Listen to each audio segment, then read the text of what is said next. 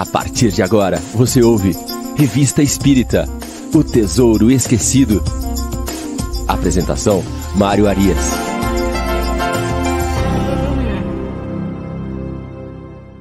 Olá, amigo ouvinte da Rádio Defran. Estamos de volta com o programa Revista Espírita O Tesouro Esquecido. Hoje é sábado, dia 8 de julho de 2023. Estamos aqui abrindo a nossa manhã de programas ao vivo da Rádio Defran sempre aos sábados, às nove da manhã, o Revista Espírita O Tesouro Esquecido.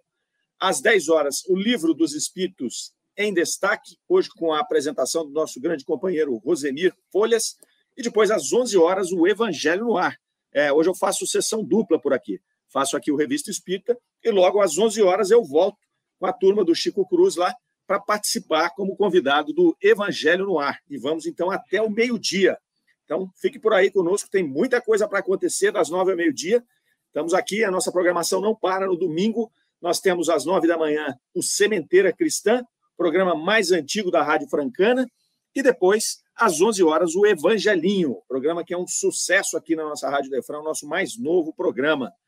Pois bem, seguimos aqui, programa de número 160. Estamos caminhando pelo mês de maio de 1861 na Revista Espírita Vamos ver aqui o que nos aguarda, mas antes disso, vamos dar uma passadinha no chat para ver quem é que já chegou por aqui. Você que está chegando agora, você que está chegando conosco nesse momento, participe conosco do chat, deixe sua mensagem, deixe seu bom dia, diga para nós de onde você é. E não deixa, não deixa de dar o like, não. Tá? Dá um likezinho aí para o nosso programa poder circular e atingir mais pessoas com esse grande tesouro que é a Revista Espírita. Quem chegou primeiro conosco aqui hoje foi a Gabriela Lopes. Chegou às 8h41. Gabriela acordou cedo nós que viajamos juntos aí, fomos aí numa excursão, eu, Gabriela, Fernando Palermo, Chico Cruz e o Daniel Pop, fomos para Bauru na quinta-feira, lá no SEAC, no Centro Espírita lá do Richard Simonetti, fundado pelo Richard Simonetti, um grande expoente da doutrina espírita, e nós estivemos lá averiguando uns processos que nós vamos trazer para Franca implantar no Hospital Allan Kardec, na Fundação Allan Kardec. Então, vem coisa muito boa por aí nós pudemos lá nos deleitar com aquela casa maravilhosa lá, grandes amigos. Gravamos dois programas de televisão e um de rádio, aproveitando, porque o tempo não para. Gabriela estava com a gente. A dona Irene Pimenta também chegou ali às 8h46, lá de João Pessoa, na Paraíba. A Nelide Fernandes, do Rio de Janeiro, dando seu bom dia. O Reinaldo, lá de Sarandi, no Paraná, diz que o café e o pão de queijo já estão prontinhos. No aguardo ali para a gente estudar Kardec até o meio-dia aqui hoje. A dona Irene, com bastante chuva a semana toda, né? E calor. Agora é hora de chover no Nordeste, maravilha. Que vem a chuva, precisamos dela. Zé Carlos Garcia dizendo para nós aqui que está aguardando mais uma lição lá do Denner Limonta, do Centro Espírita Denner Limonta, aqui na cidade de Franca, onde ele faz uma sopa lá. Então, provavelmente, todo mundo que está fazendo essa sopa aí está ouvindo a gente pela Rádio Defran. Um grande abraço, Zé Carlos, grande abraço a todos aí do, do Denner Limonta. A Sheila está aqui conosco também, dando seu bom dia lá de Poços de Caldas. A Marley Caprioli também desejando a todos um bom dia, com muita paz, luz e gratidão sempre, gratidão mesmo. É importante demais esse sentimento de gratidão pela vida. Acordamos hoje, olhamos para fora, estamos vivos. É mais um dia nessa jornada, nessa nossa aventura que é a vida aqui no planeta Terra. Temos que aproveitar e agradecer a oportunidade. Karen Akari está aqui conosco também, Gisele Nascimento, ambas de Franca, São Paulo. A Nathalie da Rocha Wolf está aqui também dando o seu bom dia, com muita paz e bem. A Miriam Farias falando lá de Balneário Rincão, Espiritismo Sul Canal nos desejando um bom dia aqui. A Vera Souza também conosco aqui. Valdir Fonseca. Valdir estava em João Pessoa. Valdir estava trabalhando lá em João Pessoa a semana inteira e diz que chega hoje. Deve estar a caminho, deve estar ouvindo a gente aí pelos, pelos aeroportos da vida. Aí da Elisa Tubaldini Souza, também aqui de São Sebastião do Paraíso, a Tati de Franca, a Cris Cristina Águila chegou agora também para trabalhar conosco aqui, para acompanhar conosco esse programa de número 160. Né? Nós vamos aqui dar continuidade na sessão Palestras Familiares de Além Túmulo, uma comunicação surpreendente que nós começamos semana passada. Então, aqueles que estão chegando pela primeira vez aqui, que perderam o programa da semana passada, basta entrar na nossa playlist lá no YouTube, Revista Espírito Tesouro Esquecido, que lá tem todos os programas. São 159 programas que já estão lá e o 160 vai para lá hoje também. Então fica tudo lá. Perdeu, quer rever, vai lá e veja de novo. Nós tratamos então semana passada da comunicação com o Dr. Glass. Kardec então evoca o Dr. Glass, que era um espírita fervoroso, um espírita atuante na época ali, desencarnou após uma, uma severa uh, enfermidade, enfermidade extremamente dolorosa, mas ele resignadamente desencarna. Poucos dias depois ele é evocado e ele já apresenta aqui no início da comunicação uma tranquilidade, uma serenidade, uma clareza de pensamento é, que era esperado já porque as, pelas pessoas que o conheciam, porque era um, uma pessoa que tinha um conhecimento muito amplo da questão espiritual e vivia essas, essas situações que ele conhecia. E Kardec, então, faz a, a, a evocação com o objetivo de se instruir e de saber como estava o amigo no plano espiritual. Ele traz, então, várias informações. Nós somos até a pergunta de número 11, tratando ali. Vale a pena, quem não viu, rever o programa, porque é uma comunicação muito rica, tanto que nós ficamos a, a, o programa inteiro tratando de 11 perguntas ali, tamanha a riqueza e a profundidade é, da, dos temas tratados aí nessa evocação por esse espírito do Dr. Glass. Pergunta de número 12, não é menos interessante, ele vai perguntar, Kardec vai perguntar para o Dr. Glass se ele faz distinção entre o espírito e o perispírito dele. Então, eles estavam ali numa conversa muito franca, Kardec aproveitando a oportunidade de tratar com uma pessoa que tinha um conhecimento doutrinário, então ele sabia como, como, como acontecia, o que era a doutrina espírita, o que esperar do plano espiritual. Kardec, então, queria aproveitar para conhecer essas sensações desse espírito recém-desencarnado é, com esses conhecimentos espíritas aí. Que distinção você faz do seu espírito e do seu perispírito? Ele vai falar: olha, eu faço como poeta. Né? Penso, logo sinto e tenho uma alma. Então, eu não sei da alma mais do que o poeta, mais do que o poeta. Já o perispírito, esse tem uma forma, como vocês sabem, fluídica né? e é, é natural. E agora, a alma a gente não consegue descrever o que é, não. Então, ele começa por aí. Ele começa trazendo essa informação. Olha, eu não consigo definir a alma, mas eu consigo saber que o perispírito é algo né, é, é factível ali. Eu, estou, eu, eu consigo ver, ele é fluido, mas eu consigo distinguir que eu tenho aqui um perispírito. E aí Kardec faz uma outra pergunta para ele, pergunta número 13, né, perguntando se, a, se ele acredita que a faculdade de pensar está no perispírito. Então, você acredita nisso? Olha, pergunta meio óbvia, Kardec sabia a resposta, mas eu tenho que perguntar para o espírito. Né? É, ele pergunta se ele acha que o espírito e a alma são a mesma coisa. Então, o espírito vai falar assim: olha, é a mesma coisa que se você perguntasse se o pensamento está no corpo físico. Um vê e pensa, o outro concebe. Então, ele já deixa claro né, que o perispírito, na verdade, é uma extensão do nosso corpo físico. E ele, apesar de ser constituído de uma matéria fluídica, quintessenciada, diferente da nossa, invisível para nós, imperceptível para nós na maioria das vezes, ele é, é algo diferente, ele é material. E o pensamento, a alma, é uma coisa distinta e que esse pensamento e alma, ele é o responsável pelo, pelo a alma é responsável pelo pensamento, o espírito é responsável pelo pensamento. O perispírito, assim como o corpo físico, é um agente de reação desse pensamento, dessa vontade, dessa atuação do espírito nesse corpo, seja ele físico, seja ele perispiritual. Então, o espírito vai, na verdade, confirmando aquilo que Kardec já tinha colocado nos seus livros ali. Continua. Assim você é, não é um ser vago e indefinido, mas é um ser limitado e circunscrito, ele vai falar sim, um ser limitado, posto que eu tenho perispírito, eu tenho aqui um, invólucro né, fluídico agora, porém rápido como pensamento. É importante essa resposta porque o espírito ele ele coloca aqui, olha, eu tenho a minha individualidade, eu tenho aqui a minha limitação, né, por, por, por eu não ser circunscrito, eu estou aqui, eu estou me identificando aqui, né? Então, eu estou posicionado aqui, eu não sou vago, é, eu não sou indefinido. Né? Então, porque a gente imagina, às vezes, o espírito algo indefinido, algo que eu não consigo perceber, não consigo ver, não consigo identificar. Uma vez que ele tem o perispírito, ele passa a ser identificável, definido, circunscrito. Porém, ele traz essa característica: eu sou rápido como pensamento. E o que, que ele quer dizer com isso? Ele quer dizer que ele pode, ele não tem as limitações do corpo físico. Né? Porque se eu aqui quero, por exemplo, visitar agora meu filho que está lá em São Paulo, eu tenho que fazer o trajeto daqui a São Paulo. Eu tenho que pegar, me organizar, pegar o carro, um ônibus, um avião que seja, e levar o tempo de transporte de um corpo físico de um local para o outro. Estamos falando em 400 quilômetros, quase 400 quilômetros. Se eu for de carro, eu vou gastar cinco horas para chegar lá. Não tem jeito de eu gastar muito menos. Se eu for de avião, eu vou gastar uma hora e pouco. Né? E se eu for de ônibus, eu vou gastar seis, sete horas, porque tem as paradas, aquela coisa toda. Então, são os limites da nossa, da nossa uh, movimentação aqui no planeta Terra. O Espírito está dizendo que, mesmo sendo circunscrito, mesmo ali tendo as limitações ainda de um corpo qualquer, ele é rápido como o pensamento. Então, se ele quer ir a São Paulo, basta ele pensar em São Paulo, ele já está lá. Ele já está do lado lá da pessoa que ele quer visitar. Então, é muito interessante, porque ele já mostra que essa limitação que ele fala que existe no perispírito não tem nada a ver com as limitações do nosso corpo físico.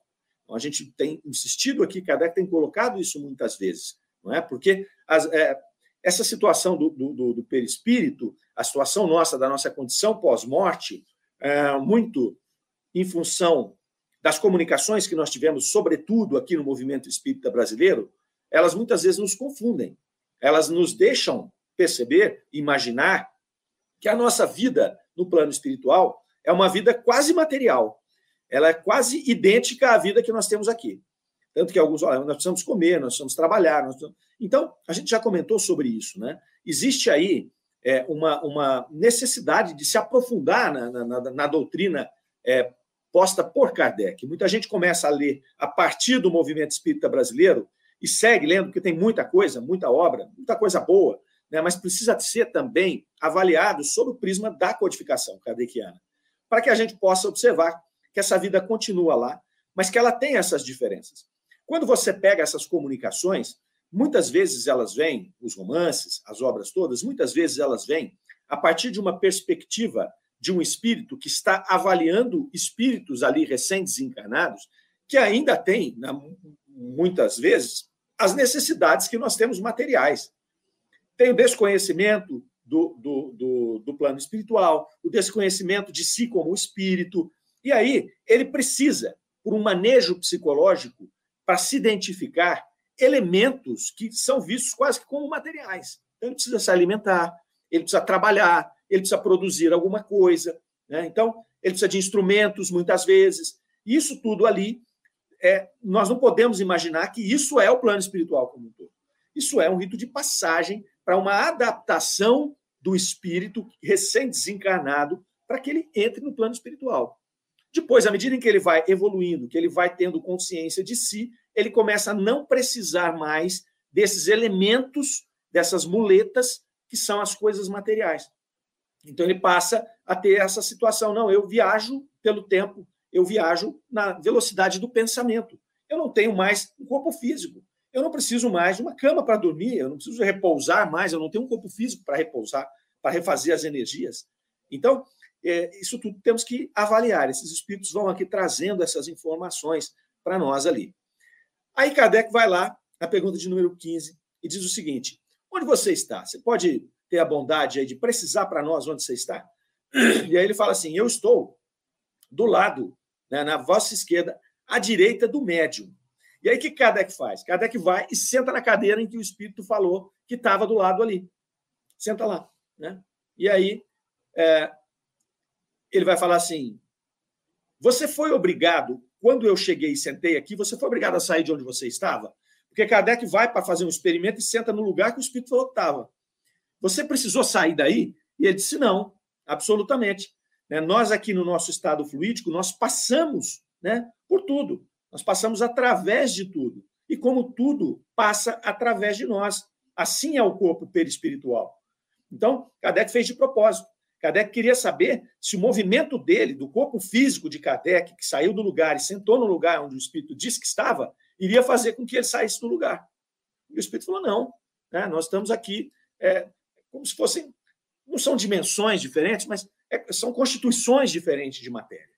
Então não faz diferença. Ele falou: nós passamos, nós atravessamos tudo e tudo nos atravessa. Então é tranquilo isso. E Kardec pergunta: então quer dizer que eu estou mergulhado em vós? E ele vai dizer: sim, é assim, é desse jeito. E Kardec fala: por que eu não sinto nada? Se eu estou mergulhado em você, você está mergulhado em mim, por que, que eu não consigo sentir nada? E aí o Espírito vai falar: porque os fluidos que compõem o perispírito são muito etéreos. E eles não são material, é, é, materialmente falando suficientemente densos para que você sinta. Né? Então, ele vai falar, mas pela prece, pela vontade, né? pela fé numa palavra, o Espírito responde, esses fluidos podem se tornar mais ponderáveis e materiais, né? e mesmo afetar o tato. também falava algo que estava bem claro já para Kardec, né? que são as materializações, a tangibilidade do perispírito. Então, o espírito poderia, pela vontade, muitas vezes auxiliado por fluidos, por, por, por plasmas de médios de efeitos físicos, né? pela sua vontade se tornar tangível, modificar a constituição do seu perispírito é, é, para poder torná-lo material né, e visível ali. E ele vai falar que acontece isso nas manifestações físicas. Isso é a conclusão desse mistério, que são as manifestações físicas. Aí Kardec faz uma observação. Ele vai falar assim: suponhamos um raio luminoso que penetra num quarto escuro. Então, ele está fazendo uma analogia desse perispírito que se é, entranha, que pode se misturar com a matéria física, sem perder qualquer característica. Então, ele vai falar: olha, esse raio luminoso que entra num quarto escuro dá para nós uma referência do que é isso. E você pode passar, inclusive, você chegou no quarto, você vai ver o raio, está tudo escuro e tem o raio, né, que está perpassando aquela, aquela escuridão.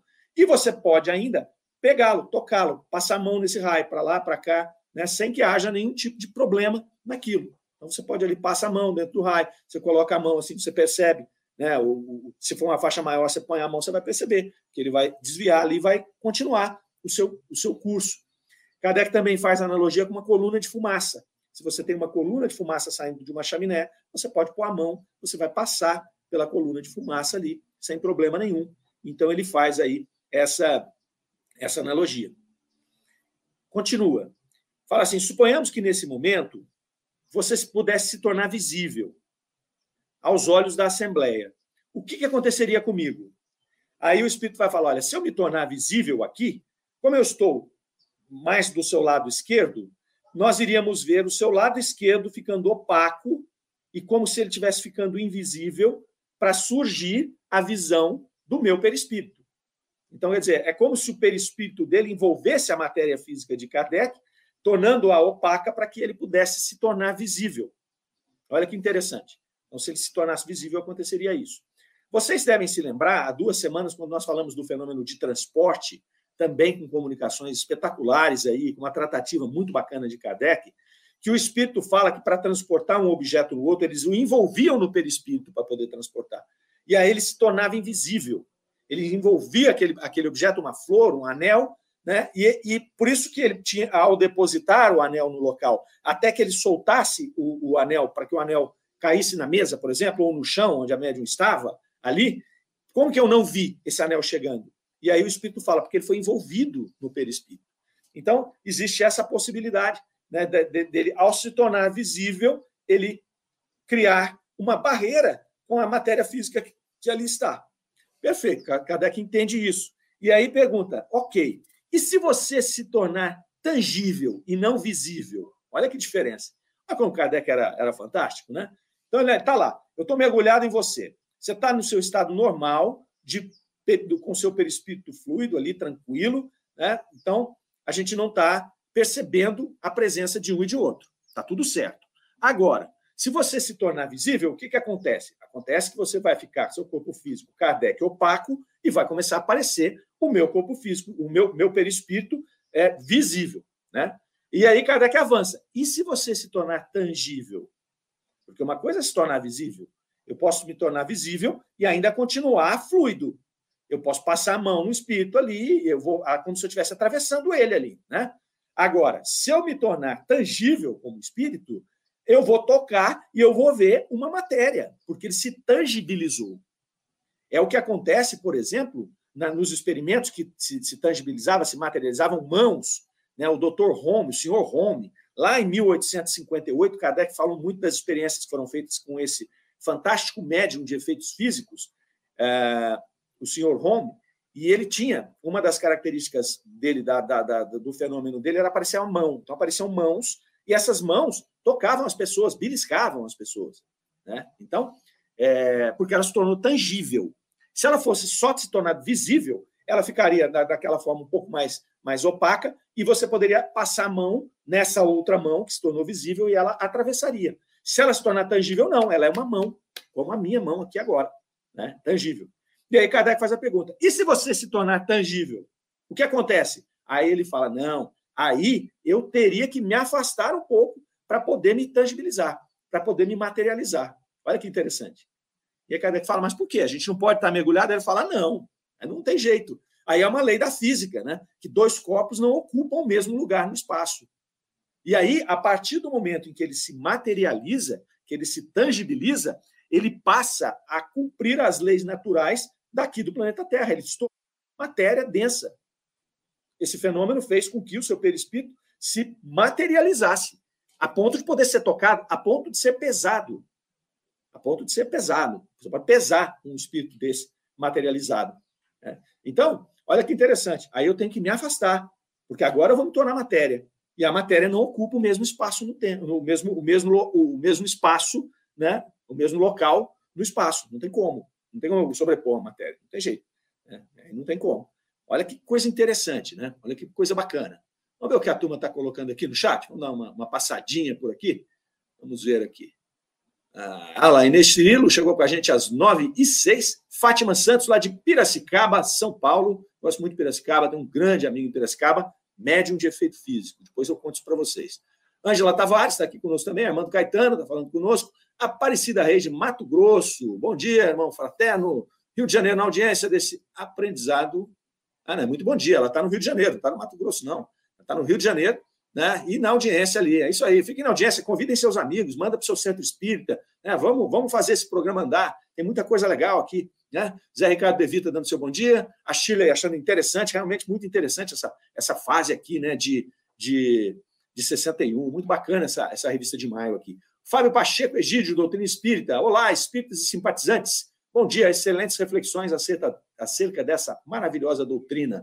Fábio, acho que é não, o Fábio já esteve conosco aqui. Bem-vindo de volta, meu querido.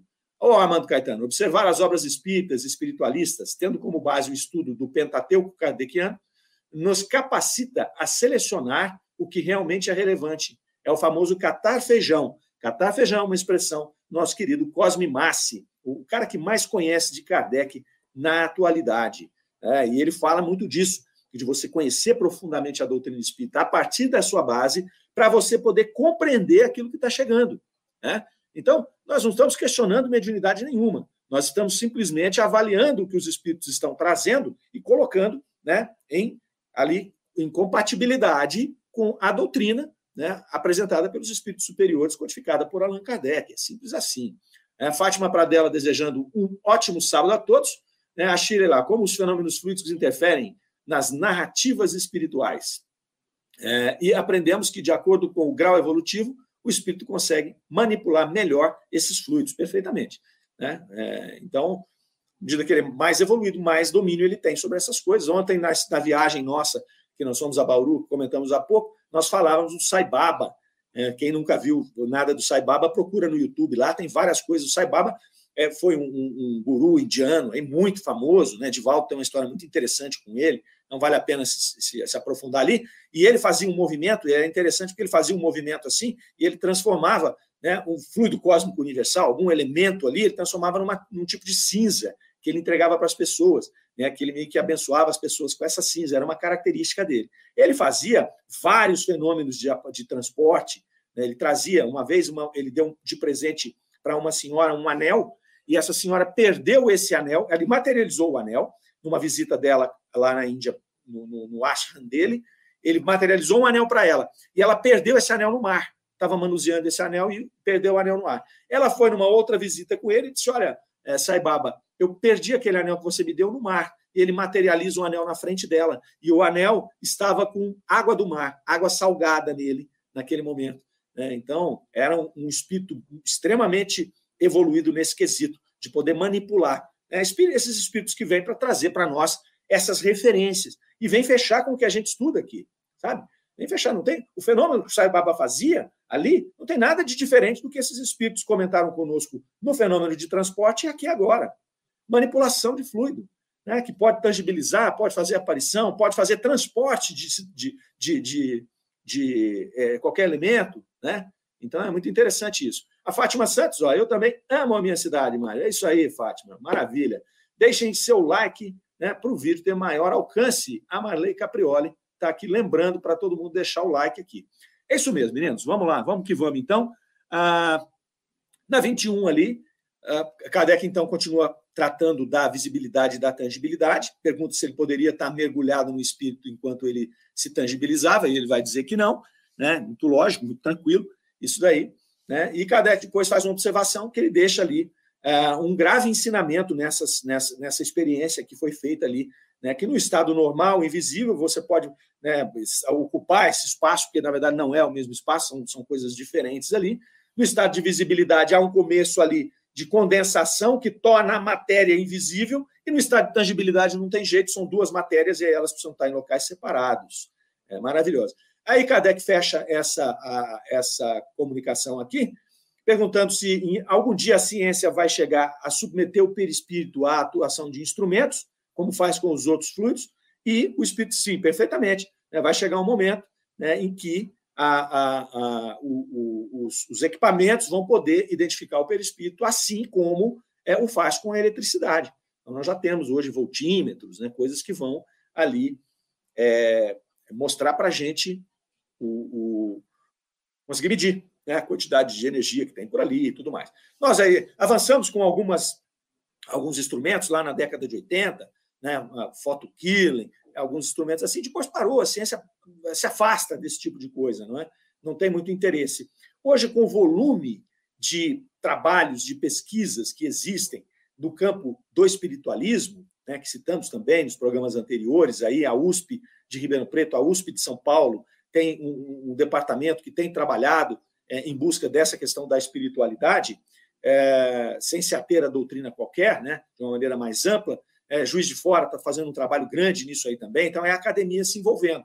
Então é fatal que nos próximos anos, não sabemos quanto, 10, 15, 20, 50, 100, pouca diferença faz esse volume de tempo para os espíritos, né? para nós é muito, mas para eles não é nada, é, nós vamos ter aí uma, uma aceitação por parte da academia do espírito e do perispírito, e aí sim, né, com essa aceitação, vão se buscar desenvolver equipamentos que hoje não vão gastar dinheiro com isso. Mas a partir dessa aceitação, né, que não é uma descoberta, porque está aí há, há milhares e milhares de anos, mas dessa aceitação, nós vamos aí colocar esforços para desenvolver uh, esse tipo de, é, de material. E aí Kardec vai, o Espírito vai falar para Kardec aqui que o magnetismo e o espiritismo estão no caminho certo, né? porque eles são, de fato, uh, o futuro, o futuro da medicina, o futuro do entendimento do ser integral e tudo mais.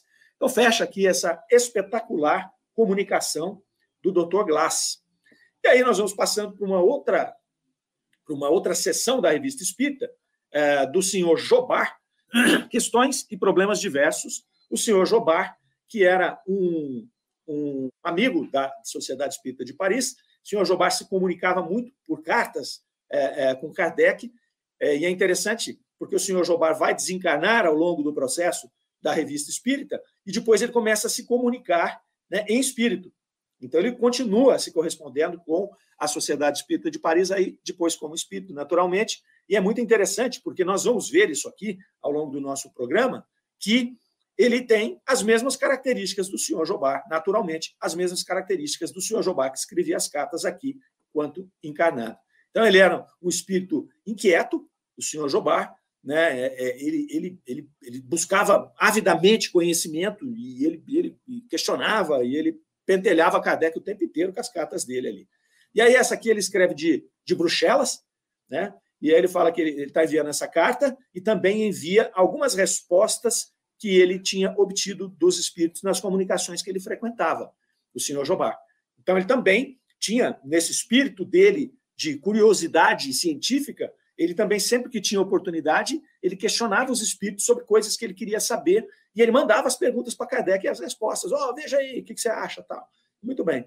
E aí ele falou: estando em Bruxelas, né, é, tão longe de Paris como a lua e o sol, ele era todo poético, todo, todo né, simbólico, assim, onde os raios do espiritismo ainda não aqueceram. Ele falando que em Bruxelas, ali, por estar longe de Paris, né, as dificuldades de comunicação naturais daquela época, não tinha ainda chegado a doutrina espírita lá em Bruxelas.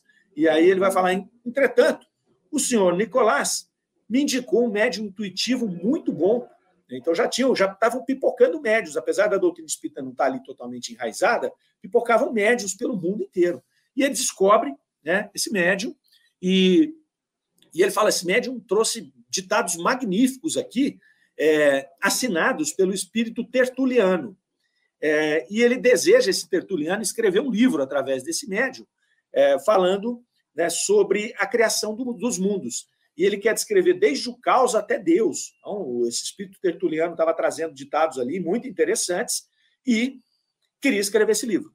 E aí o senhor Jobá falou: olha, eu, eu não tenho a coragem de te mandar todos os, os, os, os ditados aqui, não vou ter essa ousadia, até porque eu, aquele, era difícil, né? Você tinha que mandar uma carta, então você mandar uma coisa muito grossa ali, era, não tinha um SEDEX como eu, você uma caixinha, né? Era difícil o correio naquela época, não tinha outra forma de se comunicar. E aí ele falou: eu vou mandar só alguns fragmentos e para você ver se você acha mesmo que é tertuliano ou não e tal, e depois a gente vai avançando com isso aqui. O médium está inseguro também de escrever esse livro, né? Aquele processo, é sempre assim. Né? Você não sabe exatamente como é essa comunicação, quem é esse espírito que está tentando fazer, se é um mistificador, né? se é um brincalhão, se é um pseudo-sábio. Então tem que tomar muito cuidado. Então vejam que aquelas pessoas naquele momento tinham mais cuidado do que a gente hoje. Muitas vezes é que, ah, pelo espírito tal, nosso, o espírito falou, é tudo verdade. Mas veio do médium tal, então é tudo verdade, porque aquele médium não faria nada diferente. Às vezes é um espírito pseudo-sábio. Às vezes é um espírito que acha que sabe e que tem um conhecimento, uma visão errada do processo. Então, gente cansa de ver Kardec discutindo com os espíritos. Falando, não, mas isso aqui não, não, não, condiz com a razão. E aí, muitas vezes, o espírito volta e fala: não, eu estava entendendo errado. Esse é um pensamento meu. Assim como todos nós. Eu, eu, posso ler uma coisa aqui, ter uma interpretação, outra pessoa ter outra totalmente diferente, e daqui a pouco eu falo: a sua interpretação é melhor que a minha. Eu estava errado aqui, eu estava olhando por um prisma que não é o correto. Eu esqueci de verificar isso, aquilo, aquilo outro, eu não tinha conhecimento do todo para poder ter essa, essa, essa, essa visão clara do que está acontecendo, com os espíritos é exatamente a mesma coisa. Então, aqui eles estavam preocupados com isso. Né? E ele manda algumas coisas aqui, a gente não vai ler, porque está é, tá por conta do tempo, né? E depois ele manda perguntas e respostas que ele fez para esse espírito tertuliano. Então, ele vai falar: olha, os magos e os sábios ali, os grandes filósofos, eles eram médiums. E aí ele vai falar: sim, evidentemente, alguns eram médiums ali. Né? O laço que os unia à espiritualidade fazia com que eles tivessem essa clareza maior do que a média. Então, obviamente, ele vai falar além da evolução do próprio espírito, muitos deles tinham esse contato com a espiritualidade, eles já vinham ali com essa missão, com esse trabalho para fazer. Então, é, o espírito lá na erraticidade, é, ele vem, às vezes, trabalhando diversas encarnações, os conhecimentos, é, vai evoluindo numa certa área. Na espiritualidade, a gente vê aqui em vários exemplos na revista espírita, que o espírito continua trabalhando, ele continua estudando, ele continua pesquisando no plano espiritual. Se ele tem uma vertente muito definida, ele continua esse trabalho lá. E quando ele reencarna, ele traz muito, de maneira muito aflorada, né, esses, essas habilidades, esses conhecimentos. São as pessoas prodígio. Né? Isso vale para todas as áreas. Você vê menininho de um ano e meio tocando piano, velho. Para, se eu for aprender a tocar piano, eu morro, não aprendi a tocar nada, porque eu sou cego em música. Aí você vê um menininho de um ano e meio tocando piano, um instrumento extremamente complexo, peças complexas. Isso vem de onde? Isso vem de experiências passadas. Né? O espírito é músico, ele tem essa tendência, ele já estudou isso muitas e muitas encarnações, então por isso que ele vem com essa facilidade, com essa habilidade. Então, assim, ele vai dizer que esses sábios, esses filósofos, esses profetas, são esses espíritos que trazem essa lembrança mais latente dessas experiências, desse conhecimento que ele tem. E muitas vezes, sendo médiums, ainda por um objetivo específico, se comunicam com os espíritos para trazer, né, normalmente para trazer um avanço, para trazer um progresso ali para a humanidade. Então, isso é muito comum, graças a Deus, né, nós temos aí esses espíritos mais evoluídos que vêm trazer para nós um conhecimento, que vem acelerar esse progresso da humanidade. E aí o senhor Jobá pergunta para o espírito: a mediunidade, então, é um favor para aqueles que possuem? Né? O verdadeiro médium ali, ele é um ser é, privilegiado? E o espírito responde: não, negativo, negativo. É, ela é ali, é, na verdade, ela não é um dom sublime. É uma, é uma ferramenta que o indivíduo tem que usar com muito cuidado, com muito cuidado. Né? Ele é um instrumento de evolução, não só dele, mas da comunidade em que ele está inserido, porque vai trazer informações do plano espiritual ali, né? mas ele tem que seguir o caminho do bem. Ele é um instrumento, ele é uma ferramenta. E normalmente a gente sabe aqui, ele não fala, mas nós sabemos por experiência que a mediunidade, muitas vezes, ela é perturbadora.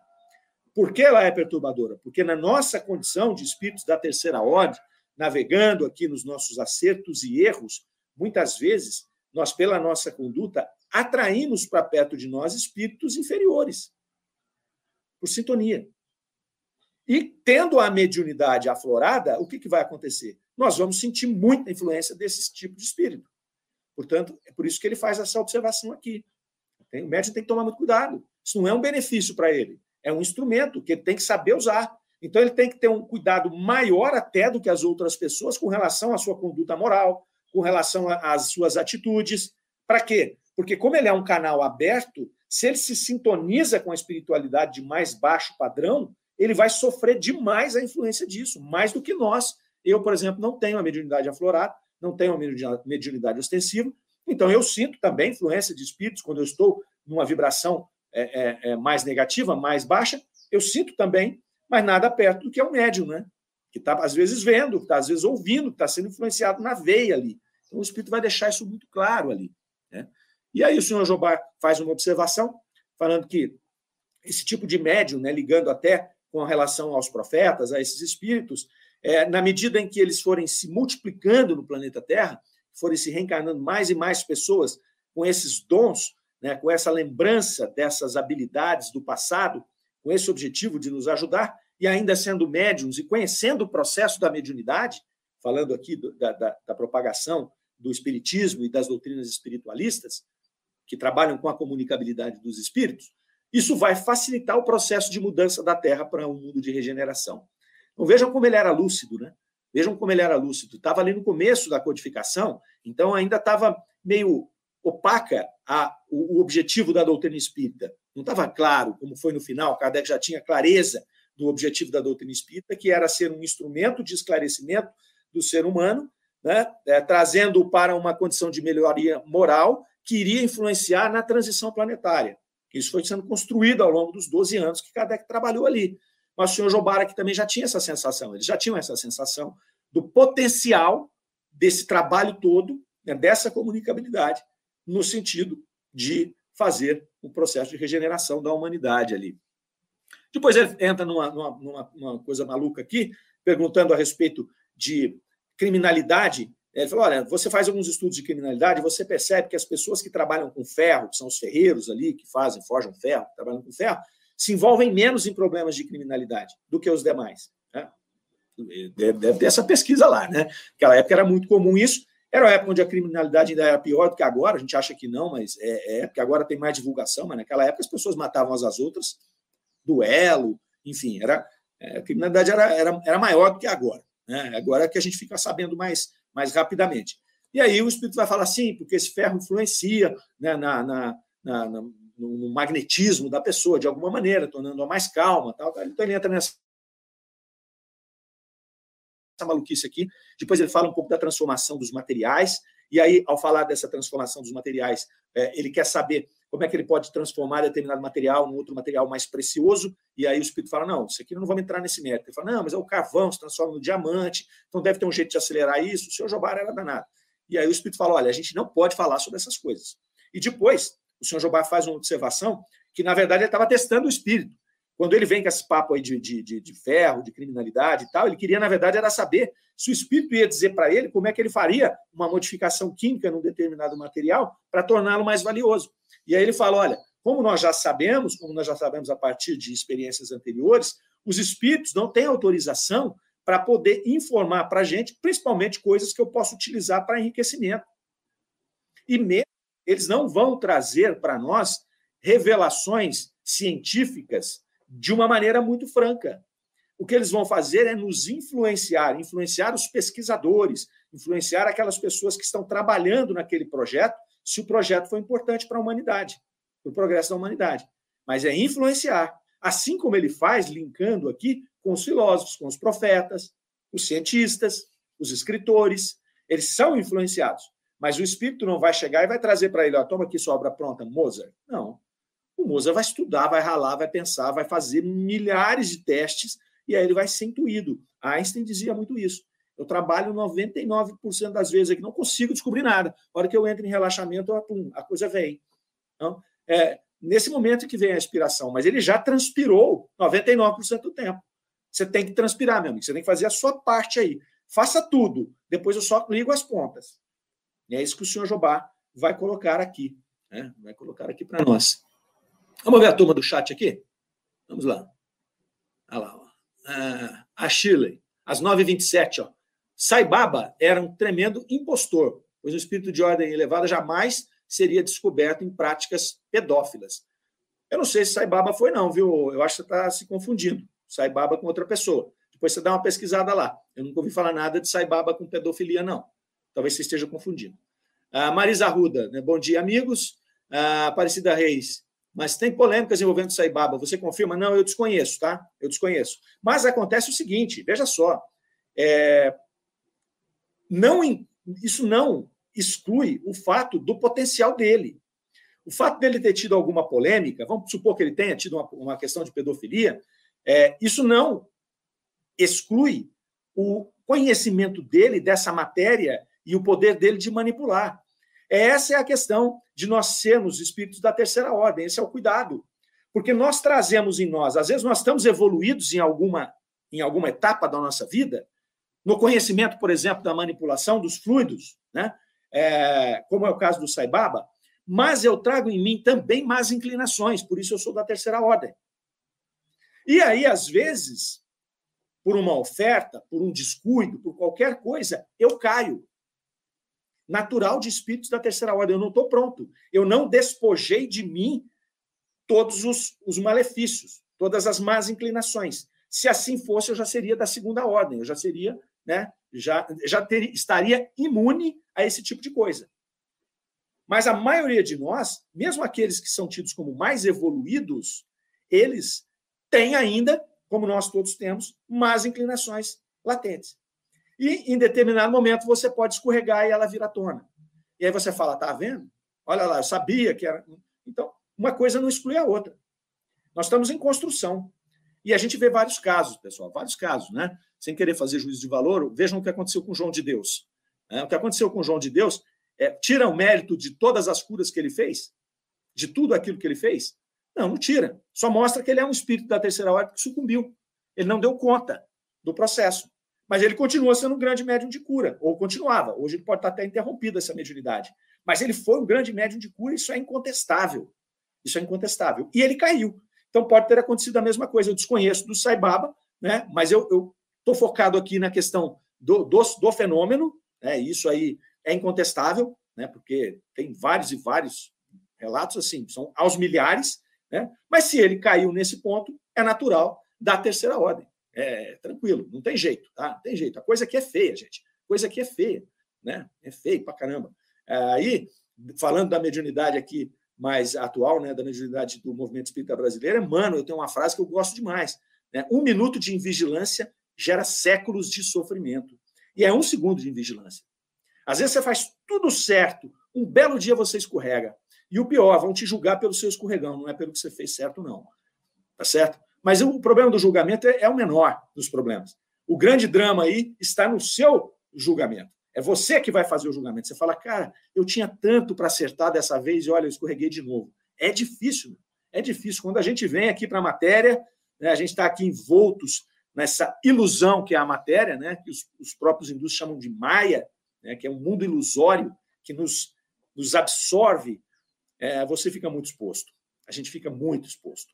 Porque, estando no plano espiritual, se temos clareza, como, como tem aqui o, o, o senhor Glass, o Dr. Glass, que acabou de dar a comunicação, você fica mais esperto.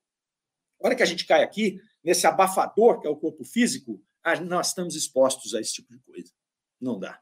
É difícil, é muito difícil. Por isso, orai e vigiai. O Cristo já deixou essa mensagem: orai e vigiai o tempo inteiro. E a gente vai escorregar. Quem nunca, né? Quem nunca? E a Fátima Pradella lá, ó, às 9h39. É difícil porque a intuição, as palavras, né? É, vem o que faço, é, é, é, difícil porque a intuição, as palavras que vêm, né? Vem o que faço, é estudar o Pentateuco na melhor é, e na medida do meu possível me melhorar como pessoa. Exatamente. É isso aí. Tem que estudar e tentar melhorar, tentar traduzir em ações, tentar não escorregar, tentar não cair, né? A Nelide Fernandes lá concordando com a Shirley, né? Alberto Vilas Boas aí, nosso grande companheiro de CHB, está com a gente há 30 anos, um grande companheiro, um grande irmão. Um abraço, Humberto, bom te ver por aqui. Marisa Ruda, excelente, pois o espírito ainda não atingiu a perfeição. Dificilmente, são pouquíssimos que estão entre nós que já atingiu algum grau de perfeição. Então, nós somos falíveis. É muito cuidado, muito cuidado, porque a coisa é feia. Né? Aparecida Reis, o estudo é tudo, pois não adianta ter mediunidade e viver em estudos e principalmente se blindar no Evangelho segundo o Espiritismo. É isso aí. Temos que nos blindar. A dona Irene pedindo os likes novamente e o Reinaldo lá, ó. A escola da vida é a mais difícil. Basta uma falha e repetimos de ano. É. Aí vamos cair na dor moral, né, Reinaldo? É, é pesado, pesado. A gente vê espíritos aí sofrendo amargamente, amargamente. Mas é bacana. Eu comentei com vocês aí que eu, tô, que eu voltei a, a trabalhar no meu livro aí que eu estou fazendo, é, que vai chamar Simetria da Verdade, pelo menos a princípio, que eu vou fazer, eu faço um paralelo do Bhagavad Gita com a doutrina espírita. E eu estava lendo um trecho muito interessante quando o, o Arjuna está conversando com Krishna, porque isso é um diálogo que a gente vai explicar lá no livro, e aí ele fala da dificuldade, da dificuldade de você vencer as suas más inclinações. O mesmo tema que a gente está falando aqui agora está lá no Bhagavad Gita, escrito há quatro mil anos, né? E aí ele fala, mas o que, que acontece com o yogi, né, com aquele que está no caminho, quando ele não consegue cumprir a sua missão? Pergunta para Krishna, que é um avatar, né, que é, o, é o, similarmente aí o que foi o Cristo para nós.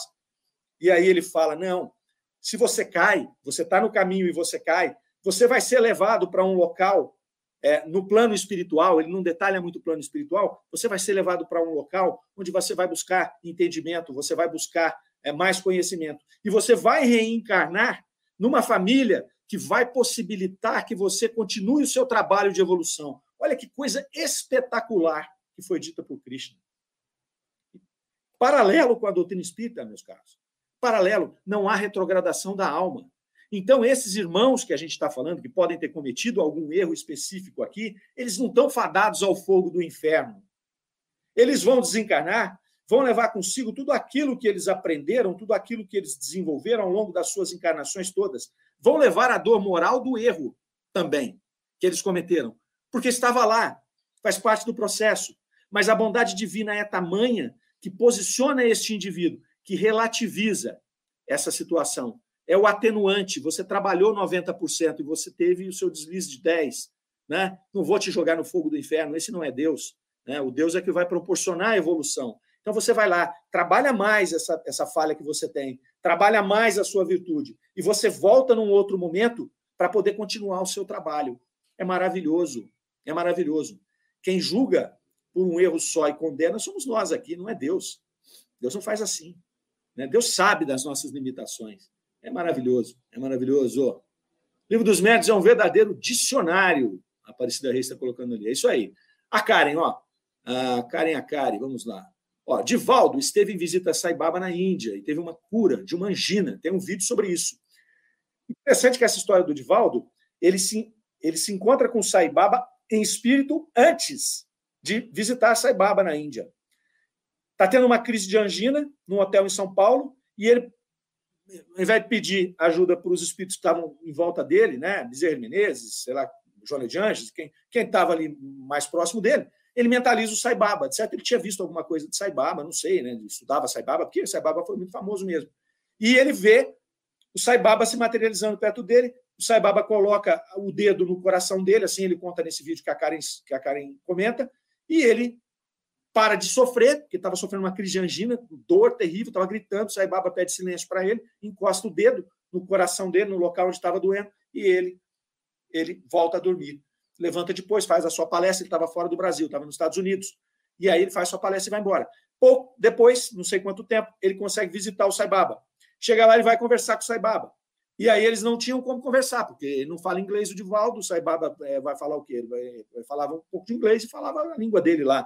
E eles começaram a se olhar e ele fala que foi como se fosse uma coisa de, de pensamento. Eles estavam como que conversando em pensamento. E o Saibaba pega o movimento e coloca no mesmo lugar que ele colocou no dia que ele foi em São Paulo. Essa é a história que ele conta. Né? Muito bacana, fico todo arrepiado com essa história, né? porque é muito interessantíssima. Né? Aparecida Reis, lembrando do livro dos Espíritos, maravilhoso. Daqui a pouquinho tem um livro dos Espíritos em destaque aqui. Então fique conosco aí, Aparecida. Ah, o Armando Caetano, não devemos jogar a obra de quem quer que seja no lixo por causa de uma má conduta do indivíduo. Se você cai, você vai responder por isso. E é, é, aqui e lá. Deus é amor. Vamos catar feijão, gente. É isso aí. Né? A Shirley, o espírito, como Saibaba, não tem superioridade alguma. Nós não estamos aqui para julgar, né, Shirley? Não tem superioridade alguma. É... Ele caiu.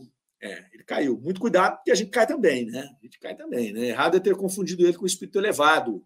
Ele enganou muitos. Não, perfeito, perfeito. Mas ele tinha esse dom, né? Ele tinha essa condição de manipular. Ele já tinha avançado em alguma etapa, né?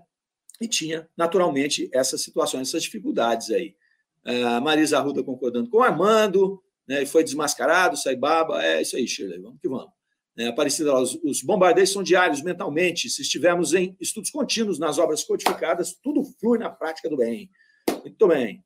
Uh, Shirley está lá brava ainda com Saibaba. Vamos, vamos seguir em frente, dona Shirley. Vamos lá, vamos refletir, vamos orar por ele. Vamos orar por esse espírito, né? Vamos entender as coisas boas que ele fez também. Nunca é, minimizando aquilo que ele fez de errado. O que a gente faz de errado, a gente tem consequências. Todos nós. Sejam no plano terreno, seja no plano espiritual. Se ele foi este impostor e ele não tivesse sido descoberto aqui no plano terreno, no plano espiritual ele não escapa. Ele vai cair lá e ele vai ter que pagar pelo aquilo, por aquilo que ele fez errado. Pagar para quem? Para sua própria consciência. Tranquilo, tranquilo. Né? Muito bem, muito bem. Vamos lá.